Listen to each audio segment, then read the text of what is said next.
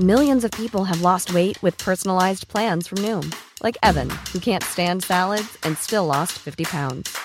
Salads, generally, for most people, are the easy button, right? For me, that wasn't an option. I never really was a salad guy. That's just not who I am. But Noom worked for me. Get your personalized plan today at Noom.com. Real Noom user compensated to provide their story. In four weeks, the typical Noom user can expect to lose one to two pounds per week. Individual results may vary. Millions of people have lost weight with personalized plans from Noom, like Evan, who can't stand salads and still lost 50 pounds. Salads, generally, for most people, are the easy button, right? For me, that wasn't an option. I never really was a salad guy. That's just not who I am. But Noom worked for me. Get your personalized plan today at Noom.com. Real Noom user compensated to provide their story. In four weeks, the typical Noom user can expect to lose one to two pounds per week. Individual results may vary. I'm Sandra, and I'm just the professional your small business was looking for. But you didn't hire me because you didn't use LinkedIn jobs. LinkedIn has professionals you can't find anywhere else, including those who aren't actively looking for a new job but might be open to the perfect role, like me. In a given month, over 70% of LinkedIn users don't visit other leading job sites. So if you're not looking on LinkedIn, you'll miss out on great candidates like Sandra. Start hiring professionals like a professional. Post your free job on linkedin.com/people today.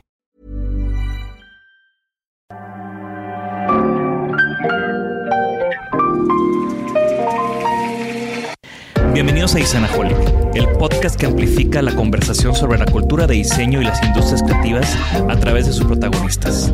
Soy Jorge Diego Etienne y los invito a escuchar este episodio, compartirlo y seguirnos en nuestras redes sociales donde nos encuentran como Isanaholic MX. Bienvenidos. En el episodio de hoy me acompaña Filipao Núñez, arquitecto portugués que después de viajar por México y enamorarse decide establecerse en Monterrey y comenzar su carrera arquitectónica en diferentes despachos hasta abrir su propio estudio. Filipao es reconocido por haber ganado varios premios internacionales con diferentes proyectos de interiorismo, sobre todo en restaurantes, un tema que tiene mucha más complejidad de la que yo pensé. Además, Filipao compartió cómo lleva su oficina y cómo la ve como una extensión de su hogar. Así que acompáñenme y conozcamos más de Filipao Núñez. Bienvenidos a un episodio más de Isanaholic. Yo soy Jorge Diego Etienne y el día de hoy tengo a un amigo, a un galardonado arquitecto de importación que, y todo un dandy también, como pueden ver, mi amigo Filipao Núñez. Muchas gracias. Un placer estar aquí contigo. Oye, Filip, eh, me gusta empezar estos, estos episodios, pues dejándote a ti presentarte. ¿Quién mejor tú que plati- platicarle a nuestra audiencia quién eres, qué haces? O si ahorita te topas a alguien en una exposición, en una apertura, en uno de los muchos restaurantes que estás diseñando, ¿cómo te describes o cómo te presentas? Pues bueno, yo soy ah, Filipao Núñez, ah, soy portugués, regio de adopción desde hace 15, 16 años. Y tengo un estudio que se hace llamar Filipao Núñez Arquitectos, el cual nos dedicamos a crear experiencias sensoriales, experiencias, espacios que, que, que, generan un- una experiencia sensorial eh, en el ámbito de la parte comercial, ¿no? En la parte residencial, que nosotros también lo hacemos, tanto interiorismo como arquitectura, hacemos eh, pues unos espacios eh, más eh, acogedores, más íntimos, más, eh, ¿cómo te diré? Como más, más familiares o hogareños, porque todo lo que nosotros hacemos pensamos y es hacia las personas. O sea, siempre tenemos esa visión de, de- buscar ese sentimiento, de, de poner todo el feeling, tanto en la parte del diseño, y pensar con una visión y como una, una- un enfoque muy real, eh, dejando un poquito aparte los egos, de enfocarnos al, al- al- cliente final. ¿no? Entonces, para nosotros es fundamental eh, lograrnos esa sensación, tanto tu casa como el lugar que tú frecuentes con tus amigos, o darte, dotar el espacio de esas de, potenciar los espacios con esas fortalezas que te permiten vivir experiencias inolvidables. Entonces, eso es lo que tratamos de hacer con los proyectos. Que lo veo súper claro, ya sea en restaurantes o en las residencias, creo que se nota que pones a la persona al centro y que lo que buscas es tocar como esas fibras sensoriales, ¿no? Y, bueno, eh, ya, ya hablaremos un poco más de, lo que haces y cómo lo haces, pero me gustaría regresar un poco y, y que nos platiques ¿Cómo empezaste? O sea, creo que siempre es una curiosidad, ¿no? Siempre de que, ¿cómo, güey? Eres de Portugal, que, ¿cómo acabaste en Monterrey? Entonces, platícanos un poco. Primero, eh, ¿dónde creciste? ¿Cómo creciste? ¿Ya era un, estuviste en un hogar creativo? O sea, ¿por qué decidiste este rumbo a la arquitectura? Y luego ya platícanos cómo, cómo llegaste a Monterrey. Bueno, platicando un poquito de mi background. Eh, yo siempre estuve enamorado de las artes. Es algo que a mí siempre me ha fascinado, sobre todo el tema de la escultura siempre fue algo que, me tenía muy emocionado, el tema de imaginarme algo y poder materializarlo con mis manos, etc. Entonces, en el proceso, te estoy hablando hace pues 25 años, no estaba tan definida la parte artística, había bellas artes, había arquitectura, pero en, la preparatoria donde estudiamos tenías que elegir entre cuatro bloques rígidos letras, eh, ciencias, matemáticas, o sea, no estaba como, el tema de las artes era ahí como un in-between medio raro, que había geometría, había historia del arte, pero no había un enfoque preciso en, algo específico, ¿no? Entonces,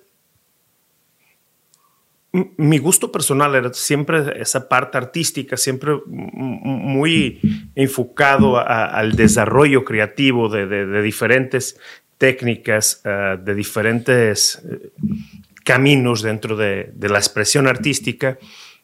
Y cuando tocó decidir, literal, tocó decidir, pues como a muchos de los jóvenes pasa, tenemos este, como esta carga emocional de tomar una decisión, quizás la primera gran decisión de tu vida de que, qué voy a hacer, ¿no? O sea, qué voy a hacer de grande. Entonces, para mí fue algo yo, yo estaba 100% decidido a irme por las artes, por las bellas artes. Sin embargo, mis papás me, me aconsejaron a intentar un año de arquitectura. No era, era algo que me gustaba, pero no era algo que yo decía, oh, güey, voy a hacer esto toda mi vida. No, no, fue algo que yo me atreví a experimentar, me atreví a ir para arquitectura. Un poco de esa conversación que muchos creativos tienen con sus papás cuando están escogiendo estas carreras que los papás dicen, híjoles, ¿por qué mejor no algo que... Sí. ¿Por qué mejor no abogado, mijito? ¿No? O sea, licenciado? O sea, quieres ser artista, bueno, mínimo en arquitectura y... Y, y, definitivamente me empezaron a practicar. O sea, yo recuerdo perfecto, estábamos hablando de que, oye, es que a ti no te gusta dar clases. O sea, no soy una persona que me considero, eh, o sea, no me veo con la vocación de un maestro por mi estilo de vida, por mi tipo de horarios, etc. O sea, soy una persona que mis días empiezan con, estructurados, pero con una rutina muy distinta. Muy, entonces, para mí el tema de, de, y lo valoro, por ejemplo, lo que haces, ese tema de la docencia, pues es algo que tiene una vocación y la verdad es algo guau, o sea, de, quitarse el sombrero, de que la gente tenga como esa vocación para ser, mm. para ser maestro. Entonces yo no me veía ahí, o sea, yo no me veía, yo me veía como algo mucho más disruptivo, mucho más eh, sin un camino, o sea, con un objetivo, pero sin un camino trazado para llegar a, donde, a donde quería llegar. ¿Dónde quería llegar? Pues no sabía. Claro. Ahora, cabe mencionar que por más de que no te veas como un docente, sí eres de alguna manera un, un formador, porque yo conozco gente que ha pasado por tu despacho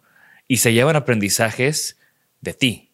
Entonces creo que también al final, pues no será una docencia estructurada, pero el, el, enseñar, el motivar, el formar gente, pues creo que está, sí está muy marcado en yo, Yo creo que es más de eso. Mira, no, en mi oficina yo digo siempre que más que un maestro, yo me considero como, yo soy muy futbolero, como buen portugués, entonces siempre digo que soy como un director técnico, ¿no? O sea, yo trato de, de, explotar los potenciales me encanta. y, a la hora de, de elegirmos... Um, los elementos que integran el, el, equipo, pues es precisamente eso. O sea, no tengo a 100 delanteros, ¿sabes? O sea, voy estructurando y potenciando el equipo de tal forma que veo las fortalezas de unos y trato de explorarlos. Normalmente también parte de lo que yo hago en el estudio Es cuando entres, pues, pues eres un fregón para esto, perfecto, pues no vas a hacer nada de eso.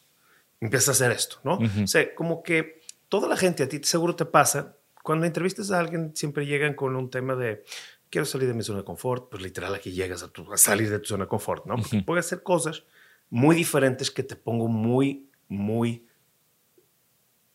no puedo decir inquieto, pero muy, se te saca mucho de tus casillas porque gran parte de lo que hacemos como restaurantes, como bares, etcétera, pues es algo que no te enseñan normalmente. O sea, sobre todo la parte operativa. O sea, tú como diseñador industrial, yo te puedo decir, y perfectamente lo sabes, te puedo decir, oye, vamos a diseñar un mueble de tele. Yo creo que 95% de las personas pueden diseñar un mueble de tele. Ahora te digo algo tan sencillo como, oye, vamos a diseñar una estación de meseros. Ah, caray, mínimo para cinco minutos. Es decir, ¿qué tiene que llevar una estación de meseros? Y es un elemento tan sencillo y tan básico de cualquier restaurante a los cienes que has ido. ¿no? Y, que puede tener un gran impacto en la operación, porque una mala estación de meseros, por más de que la pueden obviar, pues puede interrumpir el que el mesero pueda dar el servicio de calidad. Por supuesto. Una. Dos, puede interrumpir un buen momento tuyo por el ruido, por la ubicación, por el rush, que, es invariable, o sea, va a pasar. Entonces, o sea, pasan cosas que tienes que empezar a a aprender a tus interns. O sea, es como un proceso de aprendizaje cuando tú ya te crees, sea, cuando mucha gente se cree, pues yo ya tengo mi trayectoria, y llegas aquí te topas con pared, porque es algo, es un vocabulario y es un, un discurso muy distinto. Y yo, sorpresa, cada operador opera diferente también. Claro. Y, y para mí es, es algo que, que, yo, yo le digo mucho a, mis, a la gente que trabaja conmigo, ¿no? O sea, como cuando me preguntan lo mismo de que cómo contratas o etcétera, etcétera, yo busco mucho los hard skills porque yo no tengo tiempo de enseñarte hard skills. O sea, tú tienes que llegar aquí sabiendo hacer un plano, un render, dibujar, etcétera, etcétera. Pero todo lo demás, que es lo que no se enseña en una escuela, el nuestro proceso, cómo hacemos las cosas, esta expertise que hemos ido generando, ese, esa manera de empatizar con los proyectos, los clientes, son cosas que apenas ya trabajando con nosotros empiezas tú y, aventándote también, como tú dices, no aventándote esos proyectos, aventándote esos retos, pues solamente así puedes agarrar la onda de esas cosas, ¿no? Totalmente. Mira, yo, yo cuando eh, en las entrevistas yo comento de que, oye, pues es que... Perdón, perdón, perdón. Hey Siri, stop. La madre me Perdón, perdón, es que. Sí, sí. ¿Quién llegó? Aquí está piquito. Sí, Siri está viva, Siri está viva, pero bueno, perdón. ¿En qué estábamos? Eh, no, pues yo te comentaba que, que cuando yo contrato y veo el currículum, más que ver si está, si viene de un despacho, o sea, trato de entender si tiene la madera para poder trabajarlo, ¿no? Y trabajarlo es darle, es como esta inyección de vibra de, decir, claro. Métete al proyecto de es un, lleno. Es un buen fit o no es un buen fit con la cultura, con el espacio y con el ritmo, ¿no? O sea, yo también muchas veces cuando la entrevista formal, tal vez la hace Alex, mi socio, y, checa portafolio y checa esos rollos. Y yo, nuestro proceso prácticamente es que vaya, me siente 5 o 10 minutos, platiquemos un poco de diseño, me platiques un poco de qué música escuchas, qué te gusta hacer, como más allá del estudio, más allá de trabajar. Y, entender si eres un buen fit en, el, en la vida con nosotros y también darnos cuenta si vamos a poder estar sentados juntos a las 2 de la mañana cuando hay una entrega pesada y no, y no vamos a tronar, ¿no? O sea, claro, claro. Y, y, y, esas son cosas que solamente se pueden sentir. ¿no? Sí, totalmente, totalmente. Y, y, por ahí es el, o sea, me gusta escucharlo, como lo que mencionas, de decir, oye, pues de alguna manera, porque es algo que no lo hago de una manera voluntaria, eso de hacer carrera, de, de, de alguna manera tener ese impacto.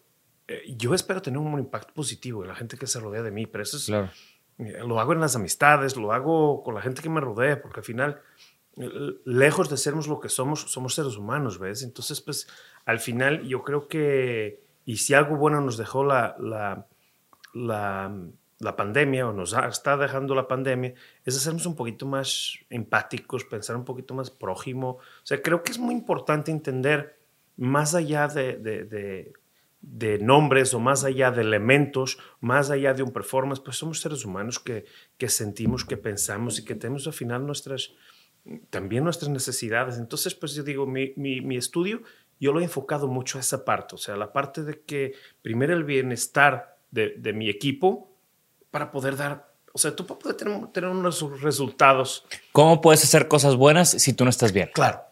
Y creo que, y, y, me hace, me resuena mucho lo que dices, ¿no? Porque al final la pandemia, pues por más de que nos fuimos de un espacio físico a, a, pantallas, antes era un espacio físico donde no importaba nada lo demás. Y ahora son pantallas y son cosas, son maneras de traer a la gente dentro de nuestras casas. Probablemente tú no habías visto la, el interior de las casas de la mayoría de la gente que trabaja contigo. Por supuesto, sin duda. Y o ahora sea, ya sabes si tiene uno, dos, tres perros, si pasa el tortilla móvil, como aquí en Tampiquito todas las mañanas. O sea, y, y, también ha sido muy interesante cómo ha humanizado eso, ¿no? Sin duda. Y, y, y, también al mismo tiempo, mire, yo, yo desde que tengo este nuevo formato, trato, traté de, de cambiar un poquito mi dinámica y mi manera de ser, de no ser como el jefe, ¿no? El, el, el sábelo todo.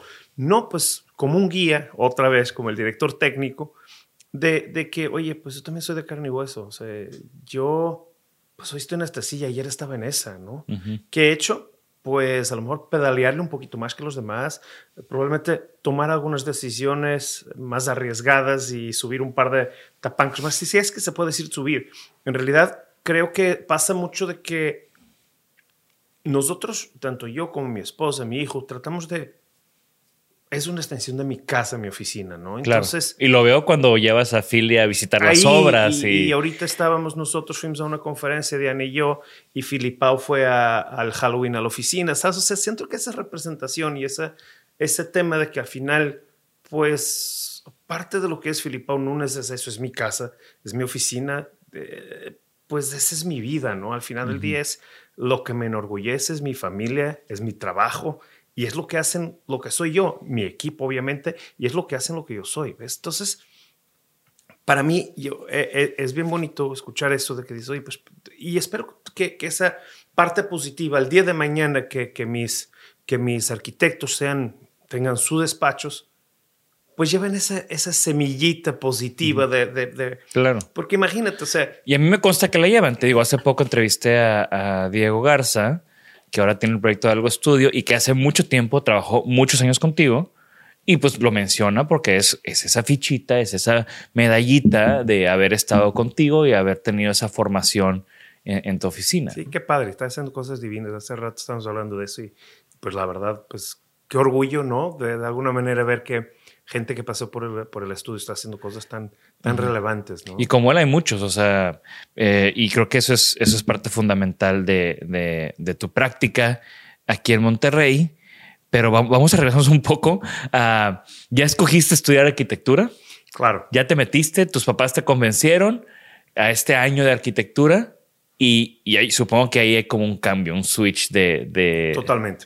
Pues yo entro a arquitectura y pues se me abre como la caja Pandora, ¿no? Es decir, wow, es esto, esto era, ¿no? Uh -huh. Ser algo que, pues estamos hablando un periodo donde no quiero sonarme tan mayor, pero el Internet era muy reducido. Uh, yo recuerdo que había como un... Yo soy de la época de respirador, ¿no? Uh -huh. o sea, toda la carrera porque había como esa negación, como la escuela de, de, de, Porto, la escuela de arquitectura de Porto, es como una escuela de mucha tradición, ¿no? O sea, pues es una escuela de Pritzkers, ¿no? De Álvaro Siza, de Soto de Moro, entonces como esa carga histórica de dibújale a mano y ráscale y el plano que hable, etcétera, que yo todavía lo menciono. ¿Tú creciste en Oporto? Yo crecí en Oporto. Ok, perfecto. O sea, hice toda mi formación, yo crecí en Guimarães, que está a 15 minutos de Porto, pero a los 18 años salí de mi casa, me, me moví a Porto, a la Universidad de, de, Arquitectura de Porto, y ahí hice toda mi carrera. El proyecto final de carrera me beca, en aquel entonces, yo no sé si existe todavía, pero en aquel entonces había una beca que por tus calificaciones a nivel de Comunidad Europea, una beca Erasmus. Sí. ¿no? Entonces te becaban, ibas a estudiar a otra universidad que es muy común el término Erasmus en Europa, pero aquí no significa nada. Sí, claro. Y allá, o sea, muchas veces vas allá y estás, yo a mí que me ha tocado estudiar en Europa, te, te preguntan, ¿estás aquí de Erasmus o sí, estás claro. en Erasmus? Yo de que, ¿Era Sí, qué? claro, como, como, como, Y Erasmus, como- Erasmus era una persona, era un escolar que viajaba y por eso hay esa, ese hizo nombre, esa ¿no? beca, totalmente. Bueno, entonces, pues es una beca muy interesante que fomenta, pues, ese traslado de talento, traslado de, de, de- de estudiantes eh, por toda Europa. Y es lo mismo, se te van, eh, pues, drafteando como, como, Regresando, Como las- regresando al fútbol, es como las buenas fuerzas básicas. Y de ahí, y de ahí entonces me fui a, la, a Valladolid, ¿no? Valladolid es igual. Otra escuela de estas densas, de tradicionales, de, de escuela de arquitectura clásica, am, de construcciones, de, de- de- del diseño clásico a mano alzada, etc. Entonces, pues fue una experiencia divina. Que estuve ahí un año y luego, eh, pues ellos me invitaron, pues gané, quedé calificado pa- para representar a España en un concurso internacional en Noruega. Porque quedé seleccionado entre los 20 de, todo, de toda España para hacer una capilla en Covarrubias, ¿no? Eh, Burgos. Entonces, eh, pues la universidad me becó otros seis meses para estar como un otro internship más pegado con la docencia, etcétera, para desarrollar mi proyecto para presentarlo, ¿no? Entonces, de ahí conocí a algunos maestros, conocí a algunos de los jurados y del jurado salió Manuel Sánchez Vera, que en paz descanse, eh, ex Herzog y Muron, y me invita a su estudio con Lucio Morini. Recién venían saliendo de, de, de- de Basel, de- del estudio de, de Herzog, y me invitan a, a su estudio en Madrid. Entonces, eh, yo me fui a, a- a trabajar con ellos. Pero desde ese entonces, desde Valladolid, yo- yo entablé una muy buena amistad con Jorge Corcuera, también arquitecto acá de Monterrey. Entonces, de ahí él me recomendó con su hermano. Entonces, pues yo llego con Álvaro a Madrid a vivir y, y empiezo a trabajar en este estudio. Estuve ahí aproximadamente dos años. Me fui haciendo muy amigo de muchos mexicanos. Entonces decidí venir a, a México a conocer, ¿no? Entonces hice un viaje como aproximadamente como un mes y medio, dos meses como sabático y me enamoré del país. O sea, me enamoré del país, me enamoré de la gente, me enamoré de, de, de lo que hoy día sigo con ese sentimiento tan entrañable de, wow, no me deja sorprender México. O sea, eh, otra vez, ese positivismo, esa carga positiva que tengo de que digo, a pesar de tanta noticia que te bombardean, cosas negativas, pues me sigo enamorando enormemente y me considero un embajador eh, eh, a mi escala de México, que al final, cuando me preguntan, siempre hablo de lo bueno, o sea, lo de malo se me olvida. ¿Sabes? O sea, lo que vivimos de la inseguridad y esto y lo pues se me olvida. O sea, yo pienso en las cosas y, y- y fantásticas que tiene México y lo que, gracias a Dios y a mi trabajo, me han permitido conocer prácticamente o gran parte de, de- de todo México y no dejas de sorprenderte. O sea, de Claro. pronto, oye, pues que La Paz y de pronto, oye, pues que Tulum, oye, que esto. O sea, dices, wow, ¿cuándo? O sea, si en esas fechas yo ya tenía una idea, porque tuve oportunidad de viajar, aparte, en aquel entonces, estamos hablando hace 16, 17 años, era muy caro los aviones, entonces, literal, No, buen no europeo, había Viva Aerobús. no había Viverobús. Eh, Entonces, literal, fue Mochilazo. mochilazo y desde Chihuahua hasta Cancún, hasta, o sea, fue peinando el país, fui peinando el país de una manera muy aleatoria, o sea, como iba muy orgánico, como iba, se llegaba contigo y luego me presentaban otras personas y oye, pues que vamos para allá. Y pues sí, fue un poquito así con... Entonces creo que fue una manera muy padre, muy divertida de conocer el país. Y, y eso me hizo más fan de- del país. Entonces cuando regresé a Madrid, ya, ya lo tenía muy claro que venía mínimo un semestre a trabajar aquí. Y llegué a casa de Jorge, precisamente, ahí me albergaron, y llegué a trabajar con Agustín. Agustín Landa, estuve trabajando con él prácticamente dos años. papá- Agustín Landa, papá. papá. Y, y de ahí empezó. O sea, y luego me salgo de Agustín y empiezo mis primeros pininos en la 401 de los primeros restaurantitos. Después de ellas fue donde entró. Desde ahí empezó todo el tema de, de, de la hospitalidad, ¿no? ¿Qué restaurantes hiciste en la 401? En la 401, y no sé si recuerdas, en la esquina eh, había uno que se llamaba Vaco, Sí. con V, que era una vaca con, así, con lo del mundo. Ese fue mi primer restaurante en México. Y bueno, y el primer restaurante de mi carrera, que es de hoy muy buen amigo mío, eh, en aquel entonces cliente que apostó Claro. eh, eh, en mí y que hoy tiene Dixie. Ubicas a Ok, Dixie? Bueno, sí, claro. Es el dueño de Dixie, Hugo. Él fue el primer, fue mi primer cliente tal cual. Él y su papá que nos dieron ahí como la, la premisa de, de hacer el, el proyecto. Entonces, pues de ahí fue donde de- detonó todo, Diego. O sea, de ahí fue donde empezamos nosotros, o yo me independicé. Luego estuve como ocho años asociado con Ociel Contreras, porque empezamos con colaboraciones, colaboraciones, etcétera. Una, él me ayudaba, yo lo ayudaba. Y después surgió la idea de, oye, ¿por qué no nos juntamos? Estuvimos aproximadamente ocho años, hasta que llegó un punto donde yo sentía que...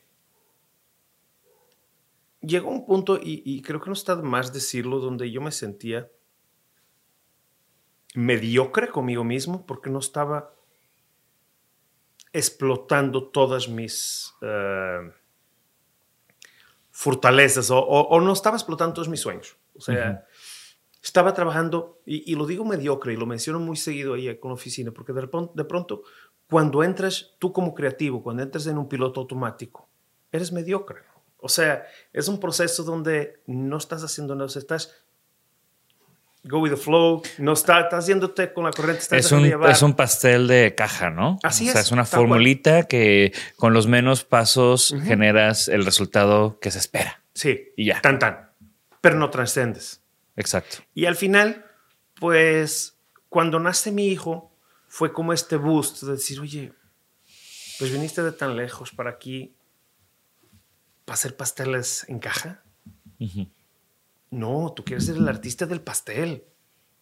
Pues, Back to basics, piensa hace 10 años, ¿qué te hizo, qué te hizo mover? Fue- como un tema de revolver muchas cosas y decir, oye, pues perdí eh, familiares que abuelos, etcétera, que no tuve la fortuna de poder acompañar en los últimos años. O sea, tuve pérdidas para mí importantes y oye, ¿y eso a cambio de qué?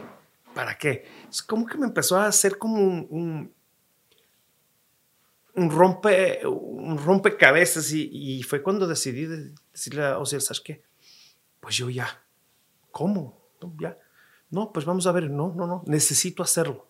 O sea, no es un tema de la sociedad o no la sociedad, es que yo necesito Retarte. volver a empezar como la ave de Fénix y volver a empezar. Entonces, consigo este espacio que literal era 10 veces más grande que la oficina que tenía, pero era un lugar que me inspiraba, un lugar que yo llegaba ahí, lo veía vacío y lo, lo imaginaba como hoy.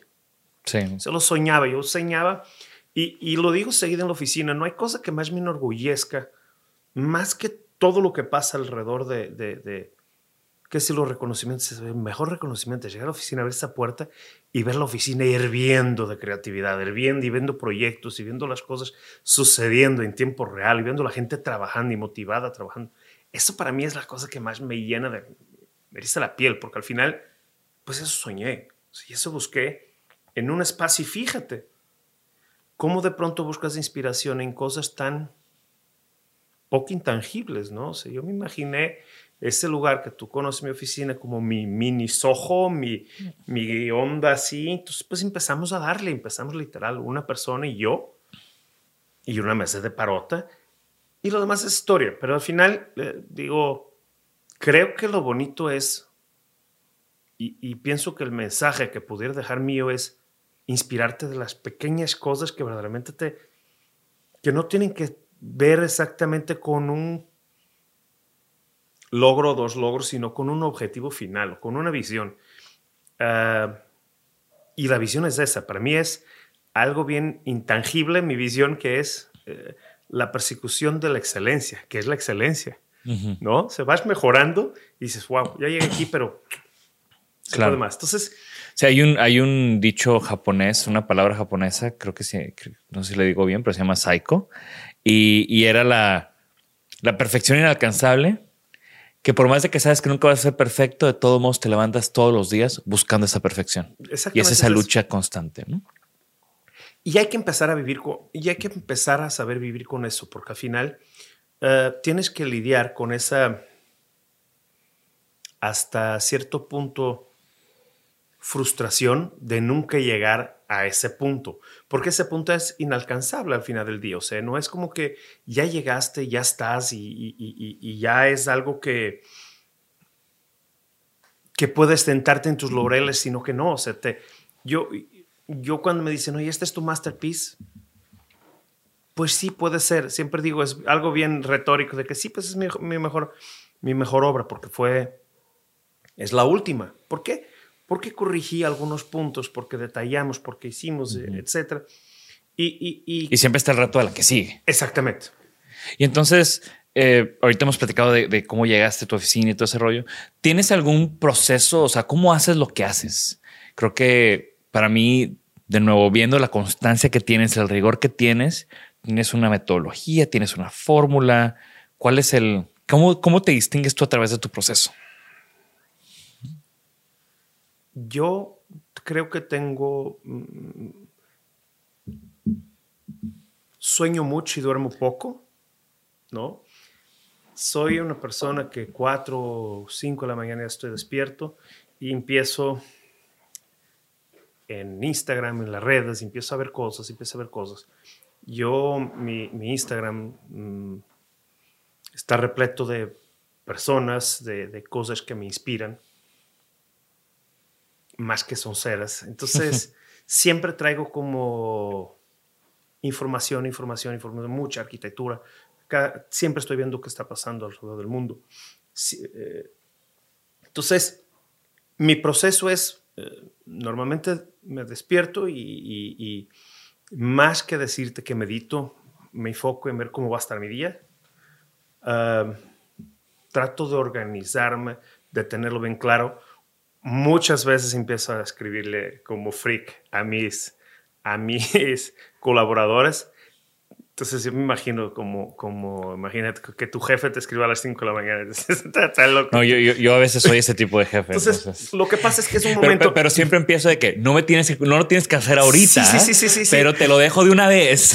No, lo que pasa es que luego se me va. O sea, ya empecé las llamadas, luego se me va. Entonces cuando tengo como estos momentos de claridad, porque como de cinco y media Nadie a siete es tiempo para mí. Y luego me convierto en papá, ¿no? De ayudar a cambiar a Philly, desayunar con Philly, llevarlo al colegio, que entre 7.40. Entonces, trato de que este es el único momento del día que verdaderamente es mío, ¿no? Porque después mm, dejo a Philly, me convierto en arquitecto y ya empiezan, ¿sabes? O sea, de pronto regreso a casa a desayunar, etc. Pero ya empieza como el rush normal que mi gente llega más o menos ocho y media, pero como nosotros tenemos obra al sur, que son dos horas, una hora más, o sea, allá ya son las nueve y media, entonces desde las siete y media ya andan empezando a mensajear. Y después, como también trabajamos en La Paz, que son dos horas menos, también el horario es como más extenso, ¿ves? Entonces, este, el, el proceso es eso, o sea, yo de pronto prefiero quedarme en mi casa si puedo, si hay juntas de Zooms, etcétera, de pronto prefiero hacer esas dos, tres, cuatro horas de home office. Supongo, que eso es algo que ha cambiado también. Definitivamente. Que antes no, era. Antiguamente me sentía mal si no iba a la oficina. Exacto. Hoy es algo que mi horario. Pues si no voy a la oficina, pues estoy trabajando en mi casa y al final nadie te va a decir, ah, pues anda de flojo. No, pues es algo que, que tiene que estar en ti, pero puedes hacer tus cosas, eh, eh, acomodar tu horario y, y, es mucho más, en lo personal, pues mucho más óptimo, o sea, optimizas mucho más tu tiempo y entonces de pronto tengo estos Zooms, trato de hacer tres o cuatro juntas y no, y no voy a la oficina para que no me interrumpan o que no tengan nada y que entonces estoy enfocado y una junta contigo y luego sigue este y sigue este. Y ya cuando termine, ya, ¿no? Y ahora sí. este, entonces eso, eso es, es, es parte de, lo que nosotros hacemos. En la oficina, ¿cómo es el proceso creativo? Pues yo empiezo con, con una idea normalmente, ¿no? O sea, de pronto fotos de referencia y empezamos a armar un mood board con mi equipo. Normalmente yo, yo mando el pitch. Traigo esta idea, exploren esto, por aquí va eh, platiqué, porque supongo que, o sea, si algo, si algo me he dado cuenta de, ti tu, y tu manera de, de, hacer proyectos es que generas una relación muy estrecha con tus clientes. Claro. Realmente los conoces y de seguro pasa eso de que pues tienes que transferir todo este, todo este aprendizaje de tu cliente que fue aprendizaje de cenar juntos, de salir juntos, de verse, como eso lo conviertes en información para un proyecto de arquitectura. Por supuesto, es que al final es eso, o sea, al final, afortunadamente, mis clientes se convierten en amigos y suena como cliché, pero es algo que también provocamos, o sea, es algo que creo que es fundamental que vean en nosotros te incluyo como una herramienta de maximizar sus proyectos, o sea, de materializar sus proyectos. Claro. No, y es, algo, o sea, creo que de nuevo, ¿no? Eh, porque también es, algo muy común aquí en la oficina. Si vas a, o sea, si, si te la vas a pelar, porque te la pelas en todos los proyectos, pues mejor con alguien con quien te llevas bien. O sea, claro. Si, si vas a tener un si vas a tener una relación con un cliente, pues tú decides cómo la tienes, ¿no? Y también creo que puedes tú poner la pauta de qué tipo de relación quieres tener. Totalmente. O sea, y por más de que estamos en ambientes de estrés, no, no, no, no significa estrés que tengamos que estar gritando y enojados y peleándonos, ¿no? O sea, puesto en mente de estrés, pero puedes estar o sea, trabajando en, armonía, trabajando de, buen humor, ¿no? Totalmente, pero mire, incluso en el estrés y en los gritos, hay que saber canalizarlo y potenciarlo hacia cosas positivas. Yo he tenido mucho rush y mucho estrés y gritos con algunos, con algunos clientes y eso yo lo he canalizado de una manera positiva de sacar lo mejor de mí. Claro. O sea, de llevar las cosas a otro nivel. El director técnico también grita. Claro, por supuesto. Pero no es. Yo creo que, que, es bien importante entender y no tomar las cosas de una manera personal, ¿ves? O sea, al final yo, yo de pronto soy explosivo porque de, pronto, acuérdate de una cosa, como creativos el proceso creativo es sumamente frustrante, ¿no? O sea, esa búsqueda de, de la idea perfecta, de, del resultado preciso, de, darle en el clavo, hay como mucha angustia en el proceso y de, pronto frustraciones eh, que de pronto tú quieres resultados y hacen que, que te alteres. Yo de pronto me altero momentáneamente, pero con nadie tengo, o sea, no sé, el más gritón, si, si de pronto me levanto la voz, pero al final del día, pues no pasa de eso, ¿ves? O sea, no es que no pasa de eso, es como que no es algo que, que tenga que ver directamente contigo, tiene que ver con la situación. Entonces, pues hay que reconocerlo ya que, y, y para los, para el instante ya estamos otra vez eh, tranquilos, ¿no? Pero fíjate que eh, para mí, volviendo al tema de las amistades, yo creo que es fundamental, otra vez. Y, y, exhorto eso porque para mí fue como esa visión de decir, oye, pues bueno, estoy haciendo un proyecto no por números, por, por esa relación, por ese tu sueño, ayudarte a lograr ese sueño que tienes también. Y eso es bien bonito, es bien bonito, por ejemplo, en la parte y verlos crecer. Y verlos crecer. O sea, que ya te piden de que hiciste el primer restaurante y fue un éxito y ahora te piden hacer el segundo y te conviertes en parte de los proyectos. Digo, lo, lo, estamos viendo ahorita con, con Hotzi, con un amigo en común que también colaboró en ese proyecto y que también estuvo en el podcast con Checo Gutiérrez, para que si no lo han visto vean ese episodio. Que, y también me gusta mucho que estés involucrado en este proyecto porque pues no es lo que acostumbramos ver de, de Filipao Núñez también. Por supuesto, pero al final Mira, a raíz de la pandemia y a raíz de, de, de, muchas de estas cosas que han sucedido uh, en, mi carrera estos últimos dos años, me han dado la posibilidad de poder hasta cierto punto elegir mis proyectos y una vez más elegir proyectos que me motivan. O sea, yo paso para poder trabajar de una manera uh, de sacar toda esta, o de potenciar la creatividad mía y del estudio, tienen que motivarme los proyectos. O sea, definitivamente, y no hay proyectos chicos, ¿ves? O sea, son proyectos que verdaderamente te motiven. Claro. Entonces, a mí las circunstancias, eh, lo que sucedió en aquel entonces, me motivó a ayudar. O sea, y no fue como una caridad, no, fue porque me nació. O sea, me nació ayudar en aquel entonces a, a un amigo, decirle, oye, se la está haciendo bien, pues la está pasando mal, yo tengo las herramientas, voy a ayudar de una manera desinteresada. Que después, oye, después ya vemos cómo nos ponemos a modo, pero ahorita de entonces, pues sale esa idea y es una idea sumamente, pues, interesante, ¿no? O sea, es una idea muy, muy padre de algo muy diferente de lo que nosotros estábamos haciendo, porque de pronto la gente también tiene un, un poquito ese estigma de que no, pues Filipao solo hace proyectos high-end, y no es cierto. O sea, hacemos Señor Frogs, ¿no? Y el Señor Frogs también lo hicimos que revirara la moneda 100%, o sea, de un proyecto que la gente ya lo veía a nivel nacional como moribundo. Claro. Y hoy en día repuntó otra vez, tanto así que estamos haciendo ahora Las Vegas y Orlando. Entonces, oye, pues tan moribundo no puede estar, ¿ves? Entonces, este, esa es parte padre de eso. Y, y, y, ahí, así en ese lapso, pues empezamos a hacer el Rey del Cabrito. Entonces dices, oye, pues el Rey del Cabrito y toda la gente que va a hacer con la corona, etc.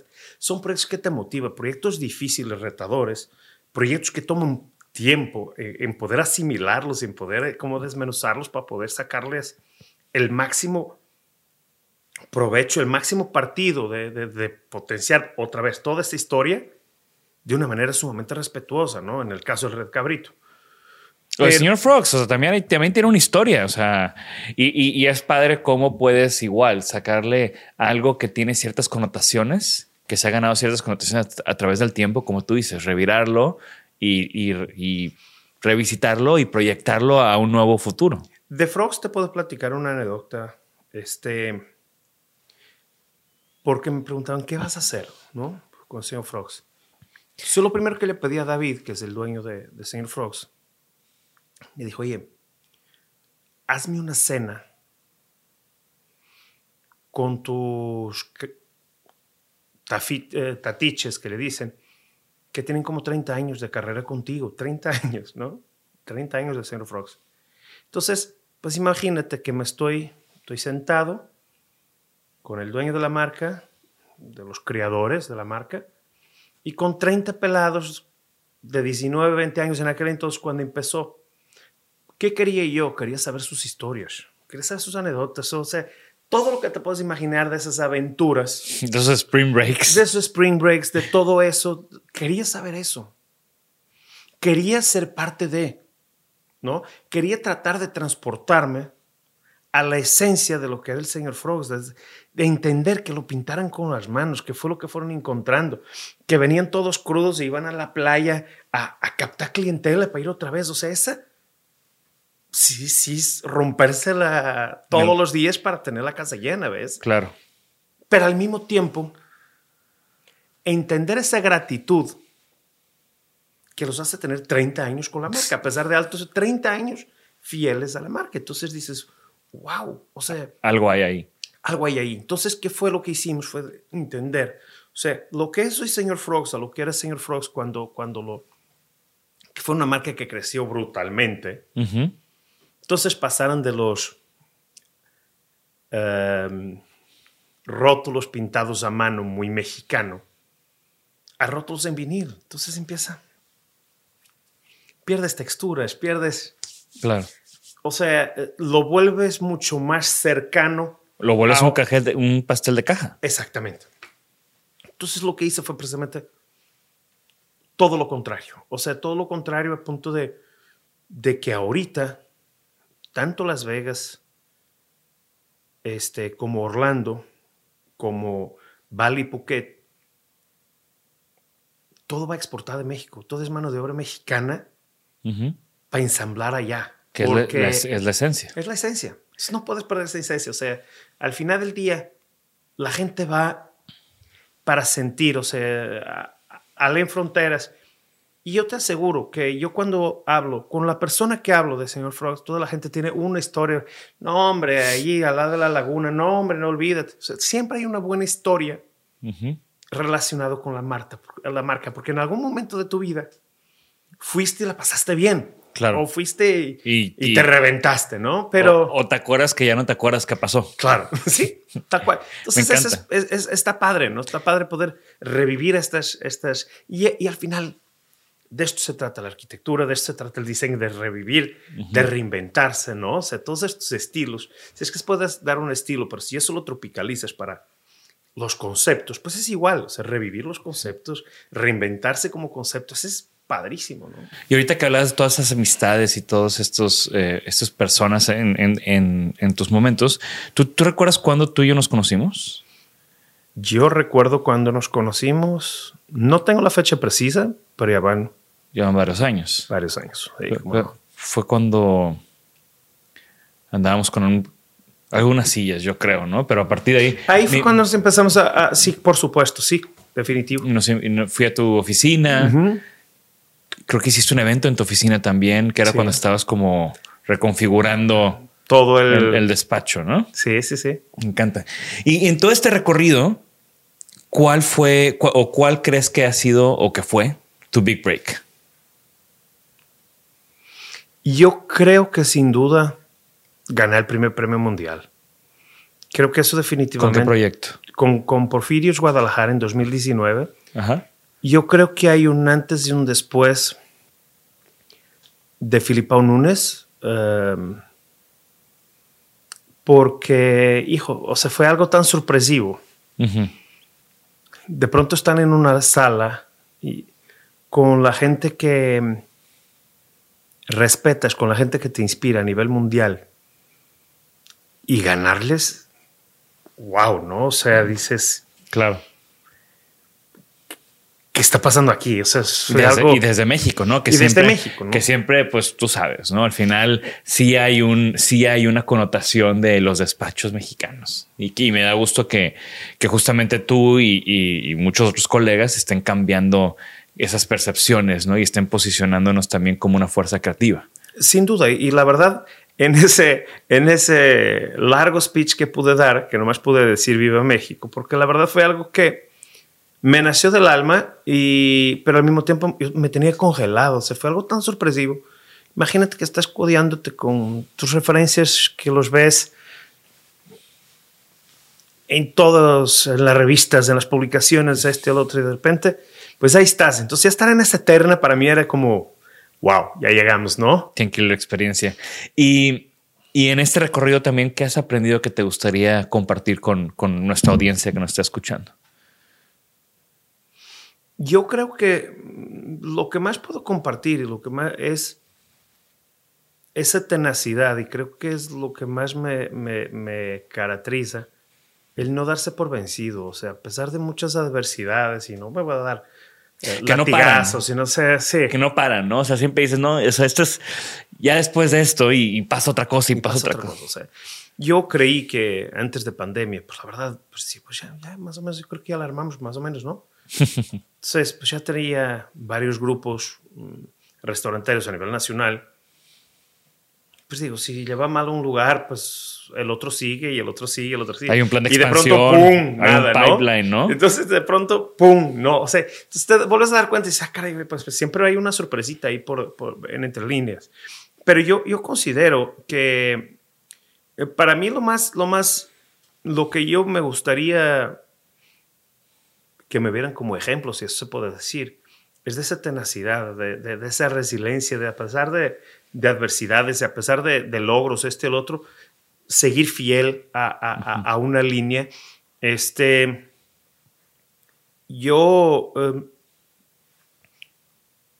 a pesar de, de haber podido lograr pues, estos premios mundiales que me llenan el pecho, pues yo sigo igual, sigo igual persiguiendo mejorar procesos en el estudio, mejorar, eh, como, es como un sentimiento medio autista, o sea, en el buen sentido de la palabra, de decir, oye, pues muy ensimismado, muy en mí, eh, eh, hacia mi estudio y otra vez, oye, ¿cómo voy a mejorar procesos? ¿Cómo vamos a mejorar esto?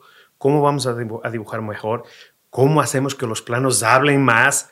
Etcétera. Entonces, ¿Y cuáles son tus sueños? ¿Tienes algún sueño? pues mire, yo mi No, no, sueño- no operativo. Yo tengo un sueño de... Mi, mi sueño más grande es poder ser un orgullo para mi familia. Creo que eso es algo así que... Lo que comentábamos de yo poder traer a mi hijo a, mi obra y poder ver y que camine y que tenga sus puntadas. Eso para mí yo creo que me llena de, de emoción, me llena de emoción tocar la vida de las personas de una manera positiva. Creo que ese pudiera ser el legado más grande que yo pudiera dejar, de que la gente de alguna manera me conozca y, y lejos de sentirme como un motivador o como un gurú, nada de eso, pero que de alguna manera poder contagiarles esta energía positiva y buena vibra y decir, oye, pues qué chido, ¿no? como ahorita varios, varios eh, colaboradores míos en la oficina, entre el tema pandemia, cuando regresamos y nos regresamos, hubo dos o tres que de pronto decían, ¿sabes qué? Stop, yo hasta aquí, yo ahora me voy a dedicar al diseño industrial, al diseño gráfico. Fregón, o sea, sigue tu sueño.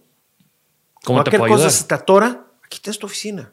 Chingón. Pero dale, atrévete. O sea, otra niña se fue a, eh, diseño escenográfico de, de- de- de sets de cine o de tele, etc.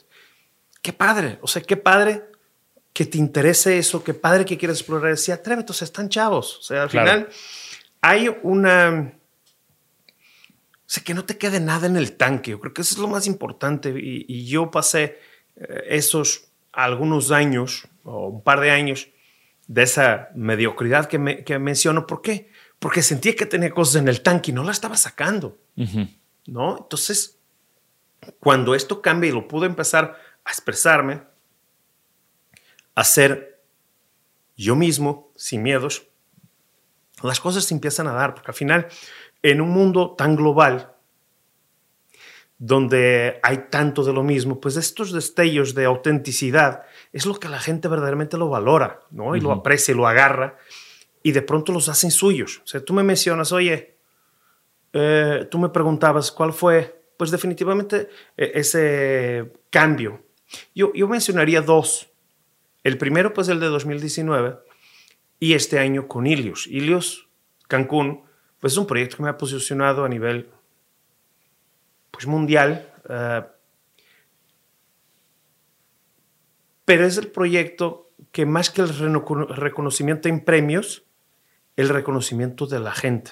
O sea, de ellos estar en el lugar que la gente se pare de la mesa para saludar, a felicitar por el proyecto. Ese es bien bonito. Y es bien bonito todo lo, el proceso, porque fue un proceso que vine aquí a tu estudio antes de abrir ese lugar, por ejemplo. Y era una época muy gris, la que estábamos Sí. hablando, era una época muy gris.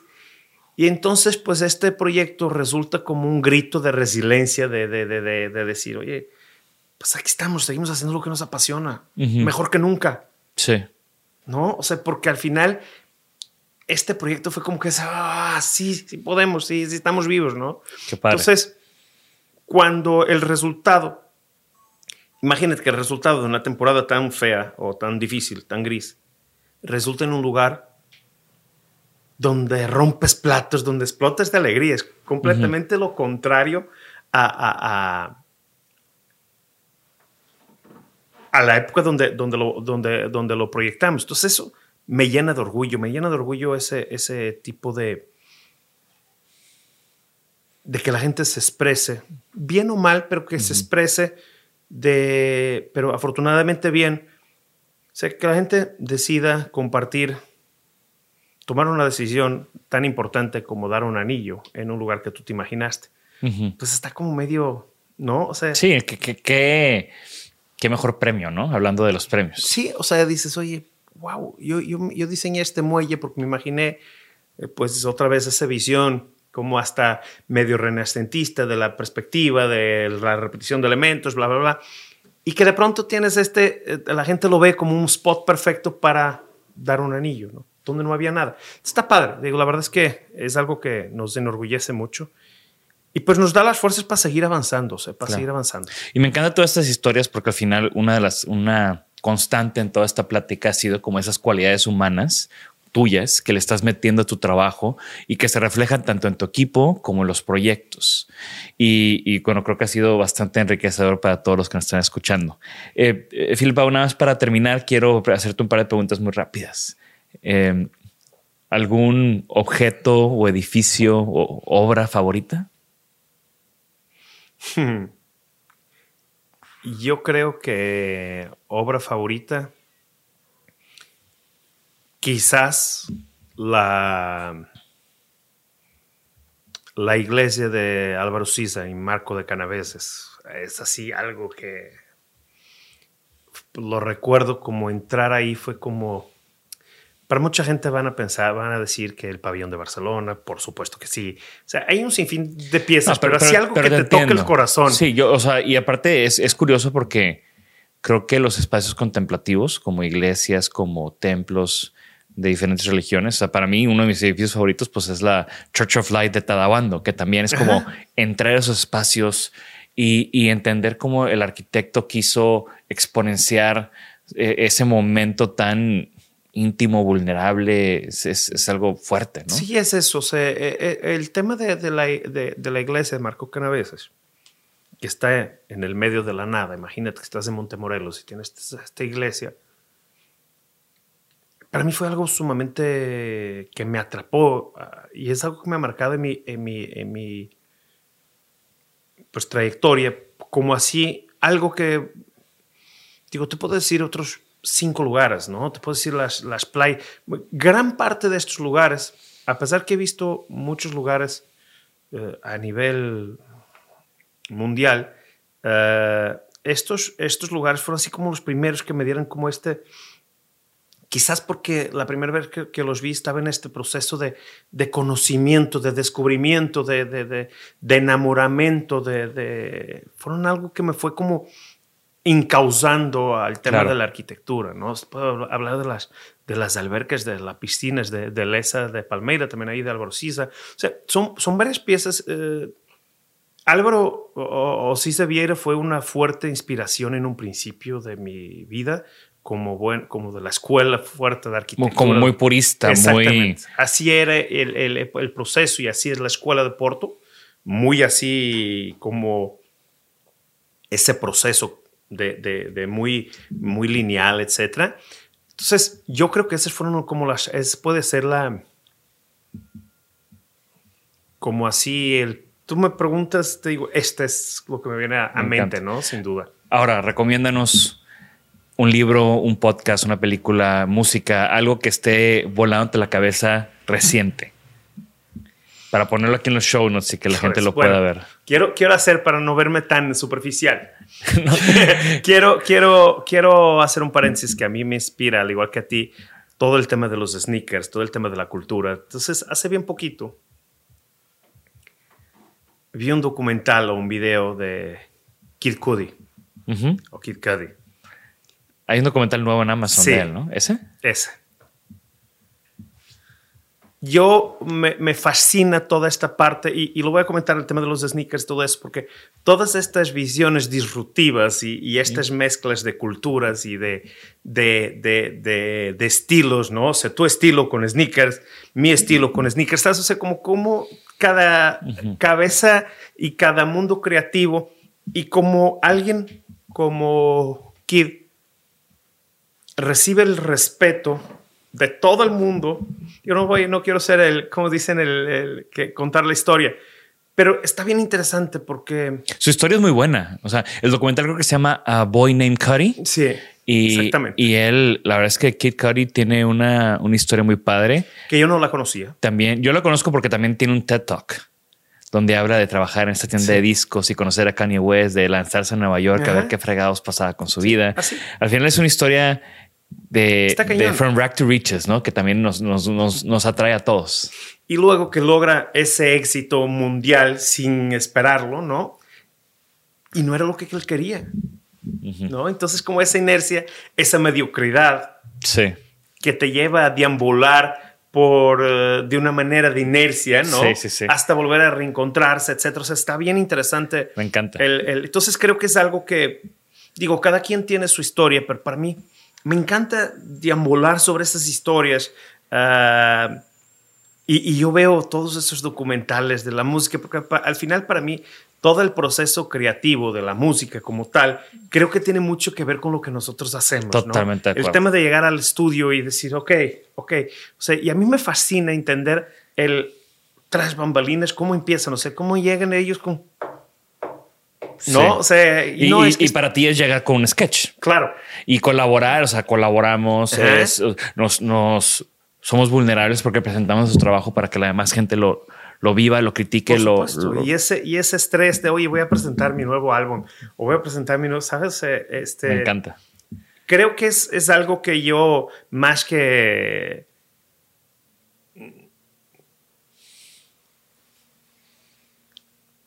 quiero que eh, quisiera dejar como una referencia de lo que soy yo, que soy mucho más de estar leyendo un libro súper erudito, no. O sea, soy más de inspirarme con cosas. Y en lo que está pasando y en Exactamente. Me encanta. Pues, Filipao, me encantó tenerte aquí conmigo. Ya sabes que te aprecio mucho y además siempre disfruto mucho platicar contigo y, y, todo ese furor que traes, ¿no? Que se siente que, que no para. Entonces, eh, estoy seguro que la gente que nos, que nos escuchó, que nos vio, eh, se va a llevar con ellos eh, eso, ¿no? Entonces, ¿dónde te pueden seguir? ¿Cuáles son tus redes sociales, tu página web? Yo en Instagram, no TikTok todavía no, pero mi, Instagram es arroba Nunes con S y mi página es filipaununes.com. Ahí nos pueden seguir y nos pueden Perfecto. Y, también para que sepan cuáles son los restaurantes que has diseñado, porque estoy seguro que al menos han ido a un par. Esto fue Isanaholic. Muchas gracias por acompañarnos. Recuerden que la conversación sigue. Comenten en nuestras redes sociales, comenten en, nuestro canal de YouTube. Ya conocían el trabajo de Filipao, se dieron cuenta que venía a un restaurante de él y no sabían que era de él. En fin, o cualquiera de los muchos aprendizajes y, y cosas valiosas que nos llevamos de este episodio, coméntenlo en nuestro canal de YouTube. Gracias, Filipao, de nuevo. Estoy seguro que pronto regresarás porque estoy seguro que se nos fueron muchos temas que podemos como todavía como deshebrar más, ¿verdad? Por supuesto, sí, es un gusto. Gracias por el espacio, amigo. Es un gusto estar aquí de nuevo en tu estudio y pues mucho éxito para los próximos eh, episodios de, de este gran proyecto. ¿no? Siempre bienvenido. Hasta luego. Hasta luego. Gracias por escucharnos. Por favor, suscríbanse al podcast y síganos en nuestras redes. Nos pueden encontrar como Isanaholic MX. Y para que la conversación continúe, deja tu comentario. Me interesa mucho conocer tu opinión. También te puedes registrar a las 5 de la semana un newsletter con lo más relevante del diseño, arte y arquitectura directo en tu mail. Mi nombre es Jorge Diego Etienne y esto fue Isanaholic.